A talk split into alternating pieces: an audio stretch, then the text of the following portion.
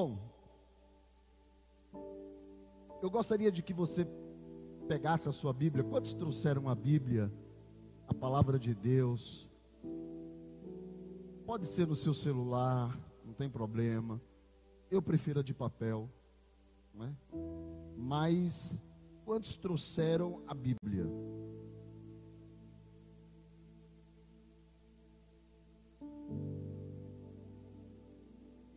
Esse negócio desse banquinho é bom demais. A perna está ficando boa, mas não sei se o banquinho vai sair mais não.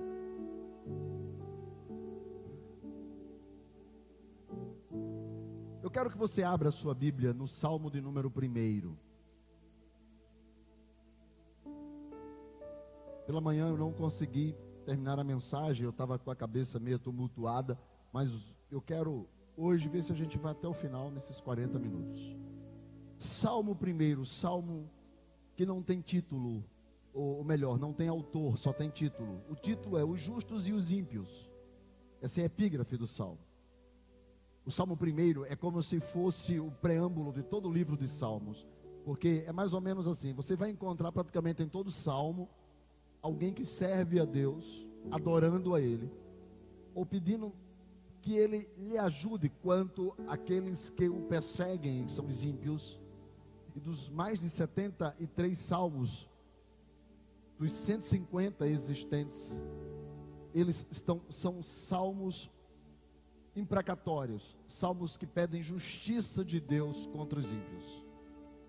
E coincidentemente também são 73 o número dos salmos que Davi compôs.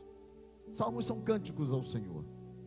E nós não sabemos, talvez, o autor, porque talvez Deus tenha, de forma, ele está interessado, de uma certa forma, é, em que o tema e o assunto fique mais impregnado do que a preocupação de quem foi que compôs esse salmo.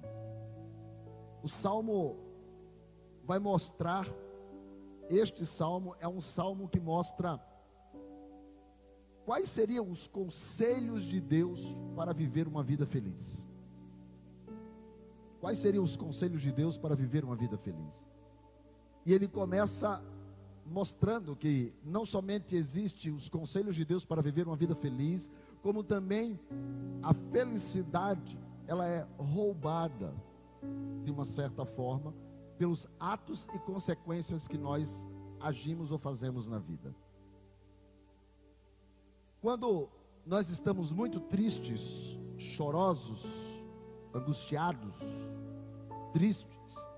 Não tenha dúvida que isso é parte de uma consequência ou de uma colheita, ou propriamente dito, de coisas que nos cercam, que não necessariamente elas são provenientes de Deus ou até mesmo da nossa colheita, mas das circunstâncias da vida.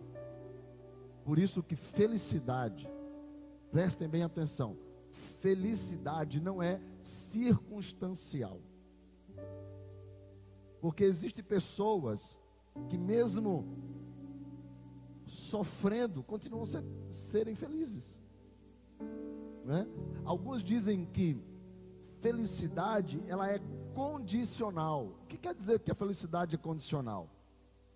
É que a felicidade, por exemplo, você é uma pessoa feliz, não é? Realizado no trabalho, realizado com a família, mas de repente o seu pai falece, a sua mãe falece, a pessoa que você ama vem a falecer.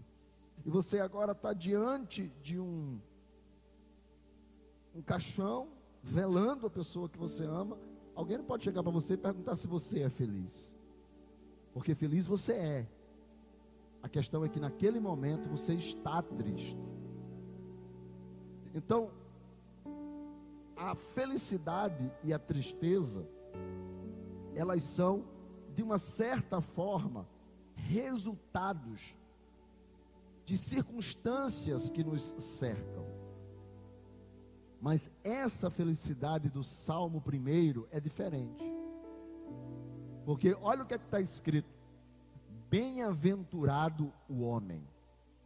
E esse bem-aventurado é uma palavra que no grego Jesus vai usar lá no Sermão do Monte. Bem-aventurados os os humildes de coração. Então, o que é esse bem-aventurado? É uma palavra que tanto no grego como no hebraico, significa mais do que feliz. Feliz fora das circunstâncias. Feliz acima do condicional. Feliz além do palpável. Não é? Porque o camarada compra aquele baita carro, ele pega no carro e fala: Nossa, como eu estou feliz. Não é? Mas essa felicidade, ela é circunstancial, condicional. Enquanto que o Macários é uma felicidade além do circunstancial, além do condicional. É aquela felicidade que lá no velório você pode até dizer: Eu estou triste, mas eu sou feliz. Você pode estar triste, mas é feliz.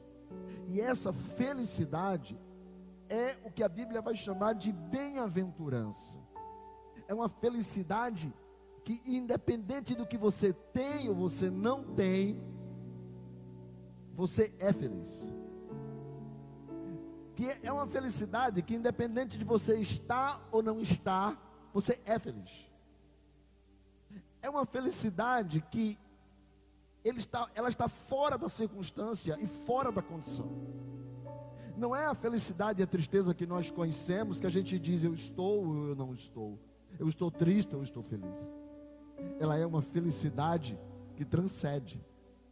As pessoas ficam deprimidas, as pessoas ficam angustiadas, as pessoas, esse sentimento faz parte da vida.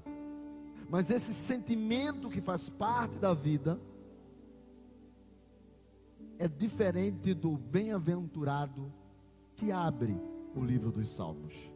A primeira palavra escrita num livro composto para adorar a Deus. E o livro começa: mais do que feliz. Mais do que feliz. Felicidade que transcende. Felicidade que não é circunstancial. Felicidade que não é condicional. Então, essa felicidade, que não é circunstancial, condicional, resultado, essa felicidade, ela depende de alguns conselhos que Deus vai te dar. E observe no verso primeiro, que ele vai dizer assim: Feliz é a pessoa que não anda, não se detém, não se assenta. Ou seja, existe três não dentro de uma de um texto. É que Deus está nos dando o seguinte conselho: a verdadeira felicidade é quando nós temos a capacidade de dizer não. Dizer não. Sabe, as pessoas são controladas por vícios, por paixões efêmeras, por desejos carnais. E esse controle que acontece na mente, no coração, na vida das pessoas, que Paulo vai dizer: o bem que eu quero eu não faço, porque o mal está dentro de mim. Sabe, essa coisa do pecado dentro do homem o domina. E ele perde a capacidade de dizer não. Por isso que muitas coisas que vão provocar uma tristeza e angústia, é porque a pessoa perdeu a capacidade de dizer não. Então ela cede para o pecado, ela cede para as tentações, ela cede para os seus mórbidos desejos, e ela vai cedendo, porque ela, ela perdeu a capacidade de dizer não. Eu me lembro, há muitos anos atrás, muitos anos atrás, eu tinha uma conta corrente em um banco e, e, a gerente era muito minha amiga, assim, sempre que ela precisava eu estava ajudando. E teve um dia que eu precisei. E eu fui lá e bati na porta do banco, fui lá conversar com ela. Ela estranhou, fazendo o que aqui e tal? Disse, tomar um café com você. Que nada, tomar um café, depois do café pedir dinheiro. E eu fui pedir um empréstimo ao banco. E ela, ó, faz aqui, preenche, assina, toda empolgada, feliz. Olha, finalmente vou poder emprestar para você. E, e, eu falei, pronto, do jeito que ela está dizendo, está feliz de me emprestar, o negócio vai acontecer. Ela disse: em dois dias eu te dou uma resposta. Vou mandar aqui para análise do crédito e eles vão liberar lá e está tudo resolvido. Passou-se uma semana, duas semanas, três semanas, um mês. Eu ligava, ela não atendia. Eu deixava recado, ela não retornava. Naquela época não tinha WhatsApp, não tinha nada. O máximo acho que devia ter um e-mail. Mandava e-mail, não retornava. E eu fiquei muito triste com aquilo. Passou-se um tempo, eu até quase dois meses, eu tinha até esquecido já. O telefone toca, eu atendo. É a gerente querendo marcar para ir almoçar comigo. Eu disse: finalmente o dinheiro chegou. E aí eu fui almoçar com ela. Ela levou também um outro gerente lá e tal, o cara que fazia análise de crédito, não sei o quê. Cheguei lá, tinha um time lá para almoçar comigo. E elas, no meio da conversa, ela falou: Olha, eu quero te falar sobre aquele empréstimo que você pediu. Eu falei: Sim, e aí? Ela disse: Eu quero antes de tudo te pedir perdão, porque eu não retornei tuas ligações, não dei resposta. Mas é o seguinte: é que a análise do crédito negou e não tem como liberar o empréstimo para você.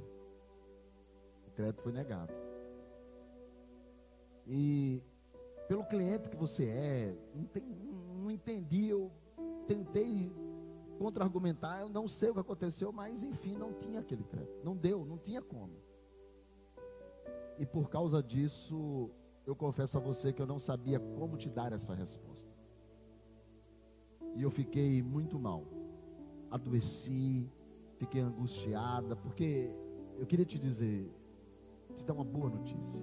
Até que ontem ontem eu não consegui dormir eu virava para um lado, virava para o outro, e meu marido percebeu a minha agonia. Eu disse: Olha, meu cliente ligou para mim hoje várias vezes durante o dia, à tarde, eu não respondi, eu não sei o que dizer para ele. E contou a história para o marido. E o marido disse para ela: Olha, por que você não fala para ele que o crédito foi negado, que é a verdade? Diga para ele não, porque não também é resposta. E ela disse: Eu estou aqui para dar essa resposta a você. E a resposta é não. Porque não também é resposta. As pessoas, elas só querem ouvir um sim. E parece que nós somos condicionados a só satisfazer dizendo sim. E Deus está dizendo: Você quer verdadeiramente ser feliz?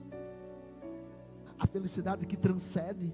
Sim aprenda a dizer não. Porque o diabo vai bater na sua porta e quando ele bater, a resposta é não.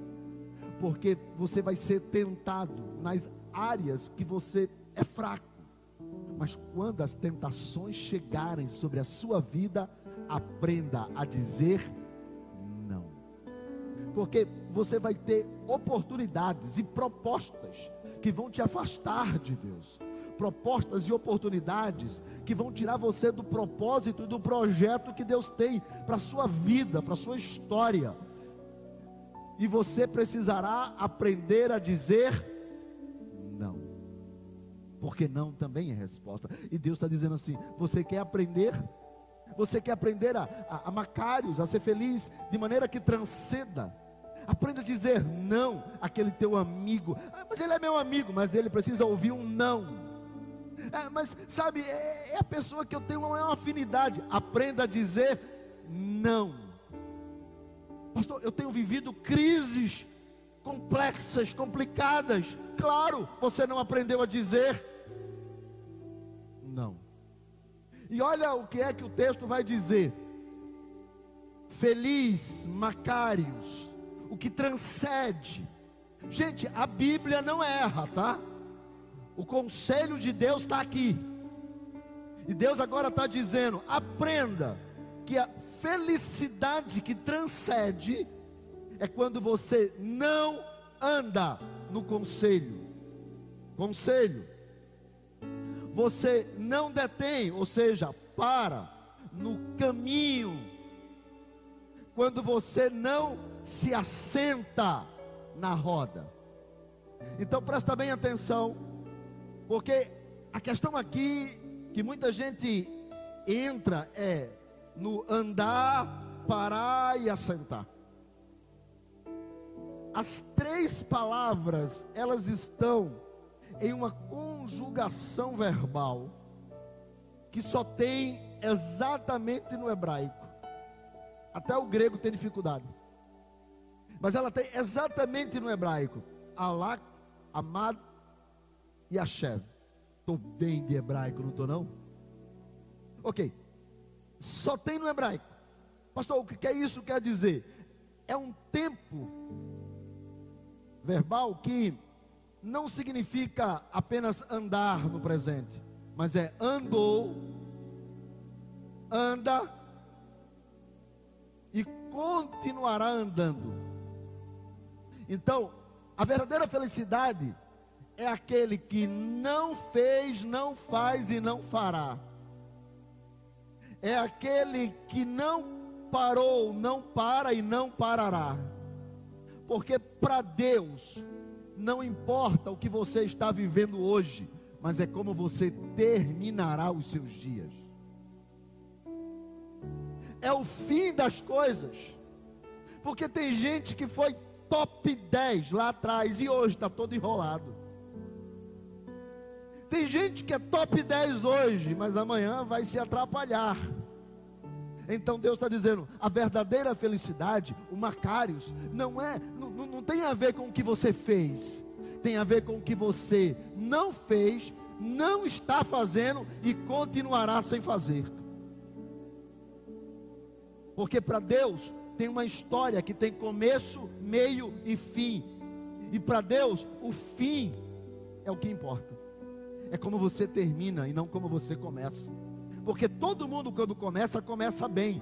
Mas aqui é começar, viver e terminar bem. Quem está entendendo, diga amém. Então diga: Eu comecei, eu estou e vou terminar bem. Olha o que é que o texto vai dizer. O texto vai falar sobre conselho, que é opiniões, caminho, que é modo de vida, e vai falar sobre roda, assentar, terminar o fim. Então, o texto vai dizer que feliz, o que transcende a felicidade humana e, e entra no caminho do plano da felicidade divina, é aquela pessoa que não vai atrás de conselho, opiniões, direcionamento de ímpio. O que é ímpio? É uma pessoa que sabe o caminho da verdade e anda por outro. Quem é ímpio? É aquele que sabe que está errado, mas está fazendo é aquele que sabe que não é para fazer desse jeito, mas faz desse jeito. Porque ele é dominado, ele não tem a capacidade de dizer não. Então o texto está dizendo: se você aprender a dizer não a pessoas que são ímpias, que querem te dizer o que fazer, você será feliz. Sabe aonde estão essas pessoas hoje te dizendo o que é para fazer? redes sociais. As redes sociais hoje é um negócio incrível. Gente que nunca teve uma empresa te ensinando a ser próspero. Gente que não serve a Deus te ensinando a ser crente. Recentemente eu vi até alguém que cantava pior do que eu, querendo te ensinar a cantar. As redes sociais estão cheias de mestres doutores, excelência. Só que você não conhece a vida do cara. Outro dia desse, eu vi uma pessoa sendo acusada de tentar abusar da filha da, da esposa. ou do filho da esposa. E aí, essa pessoa foi presa, depois foi solta, porque disseram que não tinham como, como, como provar que ela tinha tentado abusar do menino. E depois essa pessoa agora ela se declara homossexual. É um direito que ela tem, mas que vai continuar pregando para os seus seguidores das redes sociais. Uma vida completamente bagunçada. Nem ele sabe quem ele é e o que ele quer, mas ele quer dizer para as pessoas o que elas têm que fazer. É como Balaão tentando profetizar contra Israel. Aí é necessário que um jumento impeça dele fazer a besteira. Por quê? Porque aquilo que ele não é, ele quer ser. Aquilo que ele não tem, ele quer dar. Aquilo que ele não sabe fazer, ele quer te ensinar.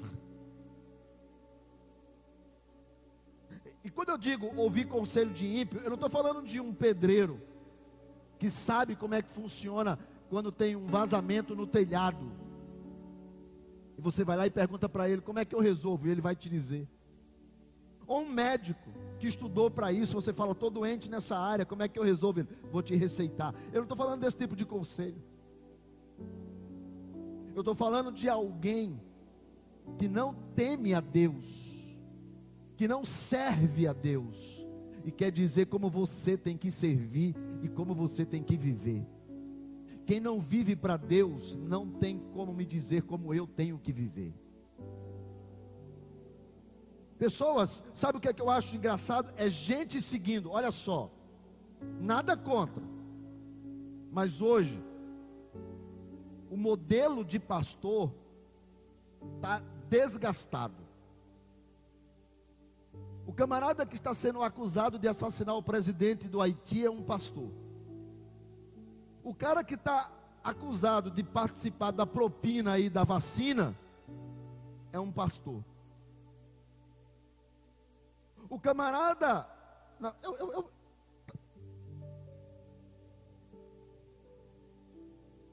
a coisa está complicada.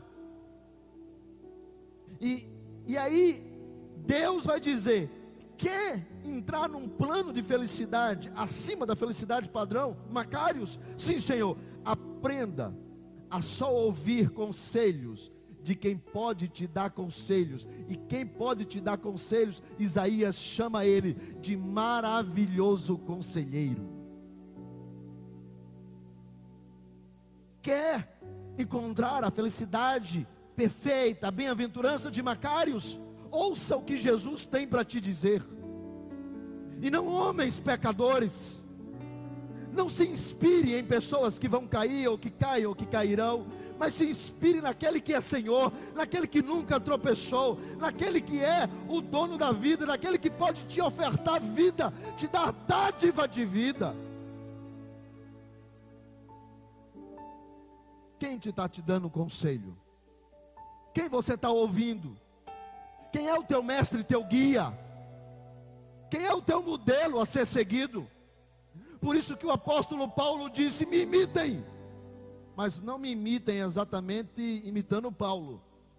1 Coríntios 11 mas me imitem no padrão e na forma, na maneira que eu estou imitando a Cristo, porque somente Cristo pode ser imitado, somente Ele é a nossa referência, somente Ele é o nosso conselheiro, somente Ele é citado em Isaías. Que o Espírito de Deus está sobre ele, e sobre ele tem o Espírito da sabedoria e do conselho de Deus. Quem você está ouvindo? Pastor, eu quero ser feliz. Quem você está ouvindo? Pastor, eu quero ser feliz. Quem você está dando ouvidos? Homens que deixaram de ouvir a esposa, esposa que deixaram de ouvir seus maridos, filhos que deixaram de ouvir os pais, pais que não dizem mais nada a seus filhos, alunos que não atendem mais ao professor, cidadãos que não respeitam mais a justiça e nem a polícia e a polícia que não tem mais, muitas vezes, condição de dizer nada ao cidadão. Nós estamos vivendo uma crise social absolutamente jamais. Eu, eu, eu estou abismado com tudo que está acontecendo. Porque você não tem em quem confiar, você não tem em quem acreditar, você não tem quem abraçar. Então está escrito acerca dele: olhem para mim e serão salvos. Só tem um para quem olhar, só tem um para quem ouvir, só tem um a quem seguir, só tem um a quem acreditar, só tem um a quem glorificar. Pastor, qual é o seu partido de Jesus? Pastor, o senhor está torcendo por quem? Para Jesus ganhar.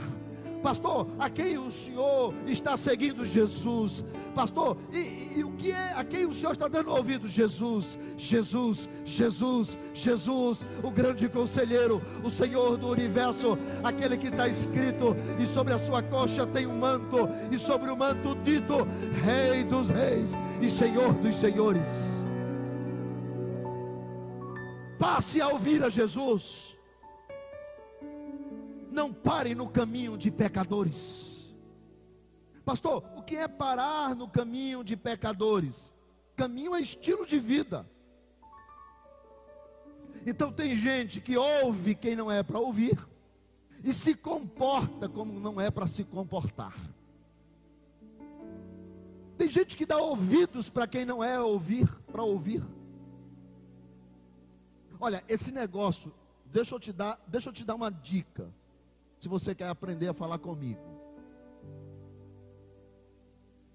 Você sabe uma palavra que em dois segundos o meu sangue sobe para a cabeça? E eu agradeço a Deus por ser crente. Obrigado, Senhor. Obrigado. Obrigado por essa carne estar na cruz. Dois segundos. É quando alguém vem dizer assim: Eu acho que o Senhor deveria fazer isso. Gente, isso me tira do sério. Porque se fosse para ouvir, eu acho, eu não iria buscar no que está escrito. É verdade que na multidão de conselheiros há sabedoria. Alguns vão dizer, pastor, na multidão de conselhos há sabedoria. Não, não, não, não. É na multidão de conselheiros que há sabedoria. E os conselheiros ali são anciãos que conheciam a palavra de Deus. Porque não é todo tipo de conselho que você bota para dentro. Quem está entendendo, diga amém. Não é todo tipo de conselho que você anda, que você trilha. E existe também o padrão de comportamento. O texto está dizendo: aprenda a dizer não a conselhos que te distanciam de Deus e aprenda a dizer não a padrão de comportamentos de pecadores. Veja Lucas no capítulo 9, versículo 51. Vou pedir para os meninos colocarem isso na tela. Lucas 9, 51 em diante. Ai, deixa eu sair daqui. Jesus ainda chegou. E aconteceu que, se ao completarem os dias que deviam eles ser assunto ao céu, ele manifestou no seu semblante a intrépida resolução de ir para Jerusalém. Era essa a versão. E ele enviou mensageiros, não. E ele enviou mensageiros que o antecedessem. Indo eles, entraram numa aldeia de samaritanos para lhes preparar pousada. 53. Mas não o receberam porque ele tinha o aspecto, a aparência, o modo de vida de quem decididamente estava indo adorar em Jerusalém. Volta para o 51. Olha como Jesus, o que era que Jesus tinha? Semblante. Volta para o 53. O que Jesus tinha era aspecto. Nós não somos identificados como quem serve a Deus pelo cocó que nós usamos, pela saia abaixo do joelho. Não estou dizendo que isto é errado, por favor, não me entenda mal. não é pelo terno, pelo bigode, pela maneira de cumprimentar, dando a paz do Senhor. Não, não, nós não podemos ser identificados por isso. Porque os fariseus se vestiam muito bem. E Jesus disse: são sepulcros caiados, lindos por fora, mas podres por dentro. Agora, a Bíblia vai dizer que um coração alegre aformoseia o rosto. E Deus está dizendo: se você não ouve, quem não tem para quem te dizer, e não se comporta, semblante, aspecto, modo de vida de pecador, é porque o seu aspecto, seu semblante, seu modo de vida parece com quem está subindo para adorar. Como é o seu comportamento? Porque escute uma coisa: caminhar com pecadores não quer dizer que você não pode ter amigos não crentes, eu tenho números. Mas é a questão do seu comportamento com eles. A Bíblia vai dizer que Jesus sentava com pecadores. A Bíblia vai dizer que Jesus comia com eles e foi acusado de ser comelão e bebarrão, porque comia e bebia com pecadores. A Bíblia vai dizer que Jesus andava com uma gente que não valia nada. Então a questão não está em sentar, comer, em andar, mas é como eu me comporto com eles. Qual é o meu aspecto e o meu semblante? Qual é o assunto que é tratado na hora com essas pessoas que não temem a Deus? Que são o padrão pecador de ser. Como é que eu caminho com eles? De que maneira eu trato com essas pessoas? Eu faço parte de vários grupos de WhatsApp e outro dia desse, um desses grupos de WhatsApp de amigos que não são da igreja, que não são cristãos, e, e, e um deles colocou umas fotos de pornografia no grupo. Eu não precisei nem sair, porque um outro já veio em minha defesa, falou: rapaz, não faça isso, Ezequias está no grupo. E o outro, e ele falou assim: e o que é que tem? Ele nunca viu? Disse assim: ele, ele sabe o que é, como você sabe, mas para que você está mostrando? Respeite ele. E eles começaram a brigar, e entrou um outro, e entrou um outro, entrou um outro. Aí um veio no meu privado: Por favor, não saia do grupo. Você é gente boa, a gente gosta de você, isso é importante. Não saia do grupo. E ele foi lá, e começaram eles lá a brigarem entre eles por causa. E eu fiquei parado pensando assim: Eu não disse nada. Mas essas pessoas que eu sento para comer, para conversar, para tratar de negócios, elas sabem como eu sou. Na hora que elas fazem propostas indecentes e indecorosas, eu digo para elas não. Por quê? Porque eu tenho o aspecto de quem estou indo para Jerusalém. Você está indo para Jerusalém? Qual é o seu caminho? Como é que você está caminhando? Qual é o seu semblante? como é o seu modo de vida, como é o seu padrão de comportamento. Então Deus está dizendo: quer ser feliz? Aprenda a dizer não ao comportamento do mundo. Pai, disse Jesus, eu quero fazer um pedido ao Senhor. Eu quero te pedir que o Senhor não os tire do mundo, porque eles são do mundo, mas os livre de todo mal.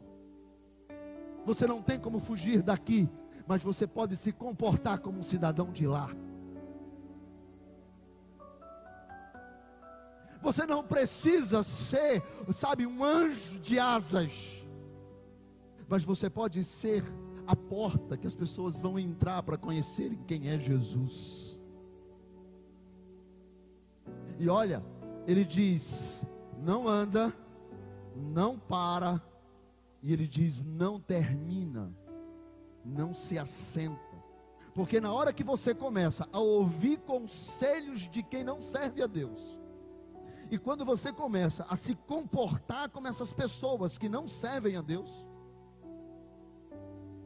porque às vezes a gente senta na mesa, sabe, com esses meus amigos, e antes de eu deixar deles falarem das prostituições e dos adultérios deles, eu começo a falar como eu sou feliz com a mulher que Deus me deu. Eu puxo o enredo da conversa. Eu falo da viagem com a família, das férias com os filhos. Eu começo a falar de como é bom servir a Deus. E eu entro primeiro no assunto. E eu dito o ritmo da conversa. Por quê? Porque o meu semblante e aspecto é de quem sobe para Jerusalém. Agora, o camarada ouve e aquilo entra no coração. Polui a mente. Acelera o ritmo. Daqui a pouco, o padrão de comportamento também é de pecador. Como é que ele termina? Assentado na roda dos escarnecedores. Como é que ele termina? Ele termina o seu fim sentado, participando de quem escarnece da palavra de Deus. Então eu preciso aprender a dizer não. A não as coisas que as pessoas estão dizendo, a não a maneira que as pessoas querem que eu me comporte, a não a maneira que as pessoas querem enfiar goela abaixo que eu aceite coisas que a Bíblia diz não. Eu preciso operar a minha maneira, o meu aspecto,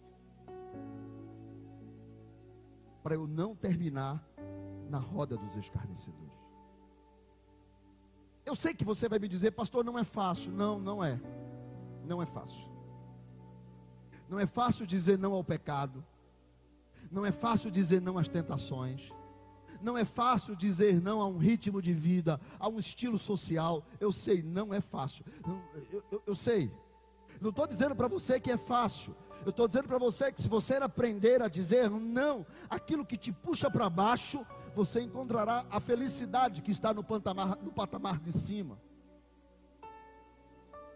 Agora, eu sei que não é fácil. O próprio apóstolo Paulo disse: Sabe aquele bem que eu quero fazer? Eu não consigo. Mas sabe aquele mal que eu luto contra, que eu sei, ele está dentro de mim? Então eu sei que não é fácil. Não estou falando de uma outra pessoa, estou falando do apóstolo Paulo que diz: Deus me escolheu para escrever a doutrina da igreja. Sei que não é fácil. Mas como Deus não pede a você uma coisa sem dizer como você tem que fazer, o versículo 2 nos diz como nós alcançamos dizer não ao mundo, não ao pecado, não ao diabo, não ao que nos coloca para baixo, não ao que rouba a nossa paz, não ao que tira a nossa felicidade, não ao que nos leva ao inferno. Porque se você ver, olha como termina o justo e o ímpio. Versículo de número 6: o Senhor conhece o caminho dos justos, e o caminho dos ímpios perecerá. E o perecer aqui é o mesmo do inferno, citado também em Salmos, que o ímpio terminará no inferno. Então, a questão é: eu não quero terminar assim, eu quero terminar melhor. E eu sei que para isso eu preciso aprender a dizer não aquilo que me coloca para baixo, aquilo que me rouba a felicidade, aquilo que me tira da presença de Deus, aquilo que me tira da presença do Senhor, aquilo que me tira das minhas crenças, das minhas convicções, da decisão que um dia eu tomei. Eu preciso aprender a dizer não, pastor, mas não é fácil, eu sei que não é, mas como Deus não nos deixa haver navios. Então no versículo de número 2 ele diz: Como você consegue isso? No versículo 1 ele diz: é assim que tem que ser. E no versículo 2 ele diz: como você consegue? Antes, antes de dizer não, antes de enfrentar todas essas lutas travadas da carne, antes, encontre prazer na palavra do Senhor e na Sua palavra, medite de dia e de noite. Pastor, é fácil vencer o diabo? Não, é muito complicado. É fácil vencer o pecado? Isso é mais complicado ainda. Pastor, é fácil vencer a carne? Não, é muito difícil. E como é que se consegue? Antes, o seu prazer, a sua alegria, a sua vontade, os seus desejos são pela palavra de Deus. Por isso que João começa dizendo: no princípio era a palavra, o Verbo, e a palavra estava com Deus, e a palavra era Deus, e a palavra se fez carne, e a palavra habitou entre nós. Antes tenha seu prazer em Jesus. Jesus, tu és o meu prazer, tu és a minha alegria, tu és a minha razão, tu és a minha satisfação, tu és o meu todo, Jesus. Antes o prazer está na palavra e a palavra é Ele. Antes o prazer está na palavra e Ele é a palavra.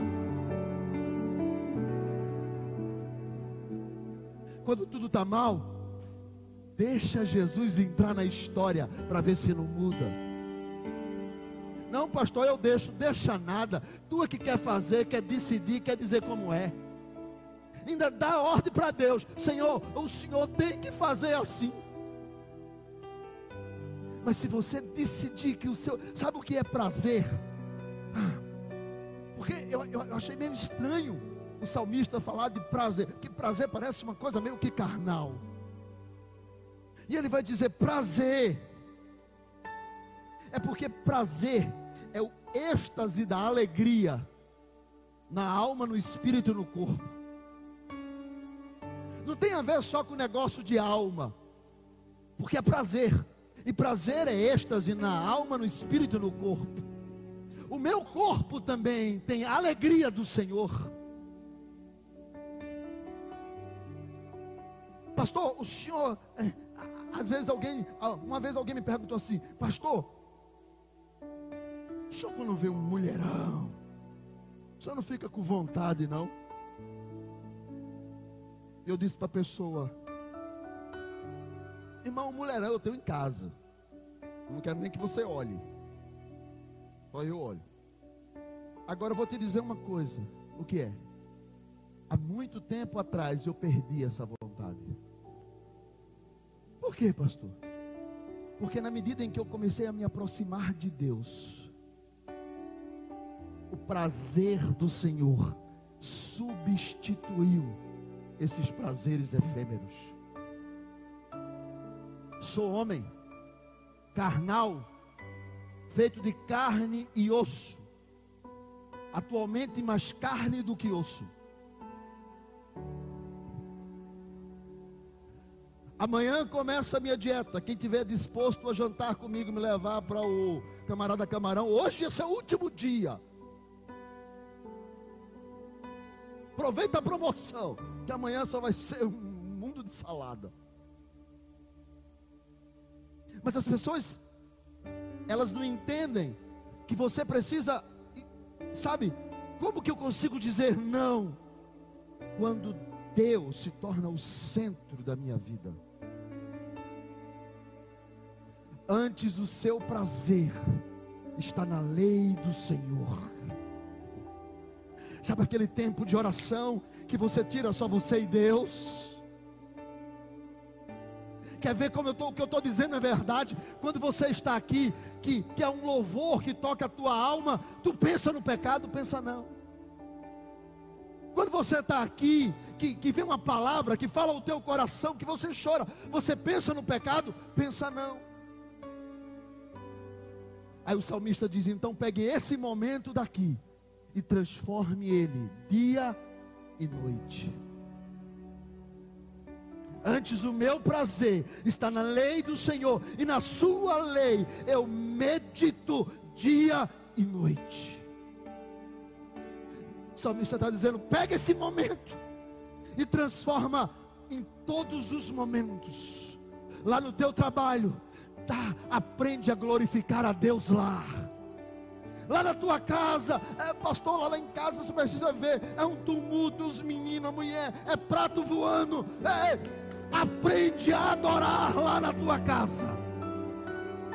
E, e, a gente já aprendeu aqui: louvar é externo, adorar é interno, adorar é o que acontece dentro, louvar é o que acontece fora. Então aprende a adorar na tua casa.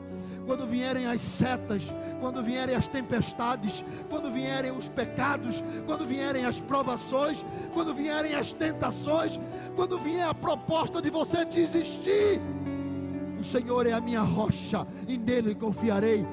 Não temerei o que me pode fazer o homem. Com eles está o braço da carne, mas conosco o braço do Senhor.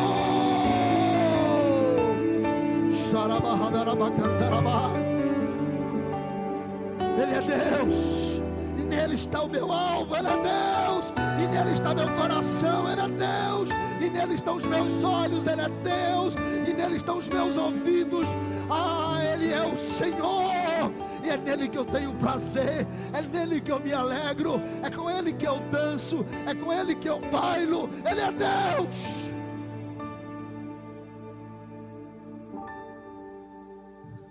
Celebremos ao Senhor, celebremos adorando, porque para isso nós nascemos. Celebremos glorificando, para isso nós nascemos. Ou você acha que você não está na lista de Deus. Teu nome está lá, na lista do Senhor. Está escrito, tem o nome dele e o nome dela escrito na palma da minha mão. Teu nome está lá. Dia e noite eu celebro ao Senhor. Dia e noite eu o adoro. Dia e noite eu o glorifico. E quando eu consigo encontrar prazer nas coisas de Deus, dizer não se torna fácil. O pessoal pergunta, pastor, como é que o senhor consegue dizer não? É, é muito simples, não é, não é sobre dizer não, é sobre encontrar prazer na palavra de Deus. Porque antes, diz o salmista, antes de eu dizer não ao conselho do ímpio, antes de eu dizer não ao caminho do pecador, antes de eu dizer não e terminar meu modo de vida daquele jeito, antes de eu dizer não, o meu prazer está na lei do Senhor e nela eu medito de dia e de noite. Aonde está o Senhor na tua vida? Quando tu acordas, quando tu vais comer, quando tu estás trabalhando, aonde está o Senhor na tua vida? Aonde o Senhor está? Porque se Ele estiver com você, dia e noite, dizer não se torna fácil. Aonde está o Senhor?